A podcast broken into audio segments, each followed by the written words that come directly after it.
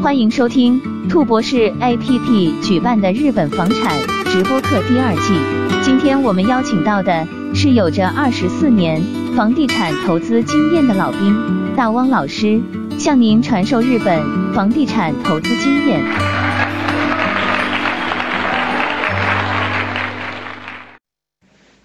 各位兔博士平台的用户，大家好。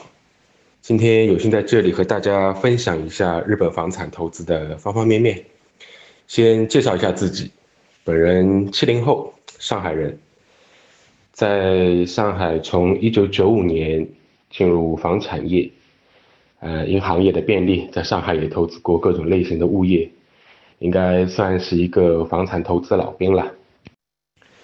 当在两年前把投资的目光投向日本时，也碰到了很多的误区和问题，在某次和兔博士的老大刘总聊起这些经历时，他第一时间希望我能把这些经验教训告知我们平台的用户，让大家在考虑日本投资时能少走点弯路。我猜有一些用户已经听过之前的三期日本房产的介绍，那今天我能给大家带来什么呢？前几期老师聊的更多的是日本本土市场的情况及相关的交易流程，而我的重心会放在以国内客户的视角来看日本房产，根据自身的情况来设定投资需求，避免投资盲区。在接下去的直播中，可能有些问题您已经碰到，而有些你可能即将碰到。当然，无论与否，我希望我的经验及经历都能给你的投资带来一定的帮助。好，言归正传，那今天我要直播的内容呢，有三个章节，呃，因为都是我自己的一些经验结论，呃，带有一定的主观性。当然，您有不一样的见解，也欢迎事后单独沟通。第一章节，呃，我想谈一下我为何选择投资海外房产的目的地。是日本，那主要有三个方面的因素吧。那首先呢，我认为我是一个偏保守的投资者。呃，基本上来讲的话，如果投资海外呢，我的首选啊还是看重它的一个租金回报率。那常规来讲，一般成熟的发达的这样一个国家，一般的租金回报率在百分之五左右。所以呢，某些东南亚国家。目前的所谓一些投机房产的机会呢，就不在我的考虑范围了。第二个呢，应该是叫热点轮动吧。以前的海外投资，坦率讲，都是和留学以及移民的需求呢相叠加。所以说，我们看到像美国啊、英国啊、澳洲、加拿大这些地方，在我们的眼里算传统的海外投资的一个热门选择吧。当然，这个也带来这些国家啊，因为自身的一些原因，政府呢也会出台一些针对海外人士购房的一些限制的政策。那从另外一个角度去看，日本无论是从留学还好，还是从移民还好，相对都属于一个比较弱需求的这样一个国家。啊，从以往来说。所以说，让他在海外房产当中呢，只能算是一个后起之秀吧。那作为后起之秀，是不是意味着有更多的机会呢？第三个因素呢，我想，旅游市场的一个轮动，带领我们真正感受呢，并喜欢日本。拿我自己个人来举个例子吧，呃，九七年第一次踏出国门。第一站就泰国，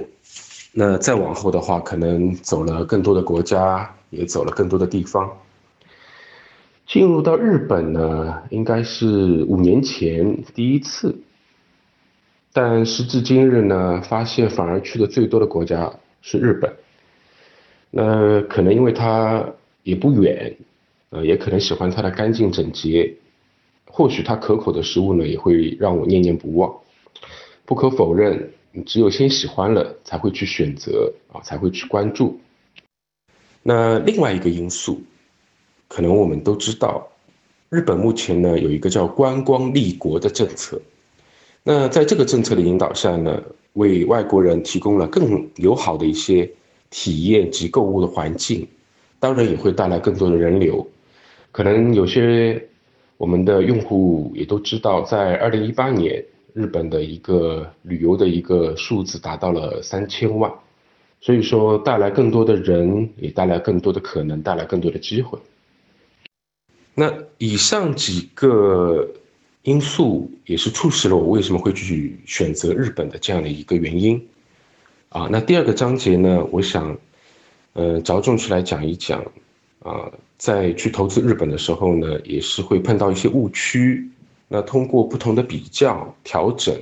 啊，去认识到它真正的一些本质。我相信在某些方面呢，我们的听众和用户呢，也会已经碰到过这些问题了。那在开始这个章节之前呢，有一个大的背景跟大家回顾一下，呃，可能这个背景应该大部分人都听到过，但是这个背景，呃，为什么把它去着重出来讲一下？是因为在未来的部分当中呢，会让我们大家会去有更多的一些思考。五六十年代日本的一个经济高速发展，所以说房地产呢也屡创新高啊，带来赚钱效应的不断放大。那标志性的一个时间节点，大家都知道，呃，最高峰的时候呢，东京的房价号称就能买下全美国了。到八十年代末，泡沫破裂了，日本进入了失去的一个三十年。这个失去的三十年呢，影响了两代人。那除了财富的大缩水啊，主要体现就是在房价上面，基本上缩掉百分之七十八十。更是呢对信心的一个影响，所以说呢，这个大的背景的一个前提下，房子这个东西在日本的国民眼里来讲的话呢，是一个非常复杂复杂的这样的一个东西。好，背景的一个介绍完毕以后呢，那我总结了一下，呃，基本上会有七个大的一个误区。先讲第一个误区，日本的房价到底便宜还是不便宜？嗯，大家可能从各个方面的渠道会去来看到，啊，日本的市区的一套小房子可能才几十万人民币啊，不不到一百万。从总价上去考虑呢，可能购买的一个门槛呢非常低，但如果转化为单价去看的话呢，基本上大概也要到人民币三万到五万左右一个平方了。那我们对比一下，拿上海市区同样房龄的小面积，也就是传说中的这种老破小来比较啊。那虽然老破小的得房率会普遍高，但基本上户型面积呢都要大于日本的小户型，所以呢换算成单价来看呢不会差很多，当然总价上就不一样了。那从这两个方面可以得出一个结论。啊，也就是说，因为日本的房租要比国内高啊，在同样的房龄或同等面积的一个前提下，所以说呢，日本的一个房产租金的回报率呢，就要比国内来的高得多啊。因此，我们其实看这个房价便宜或不便宜，是不是应该转化为另外的一个观念，就是一个租金回报率的观念。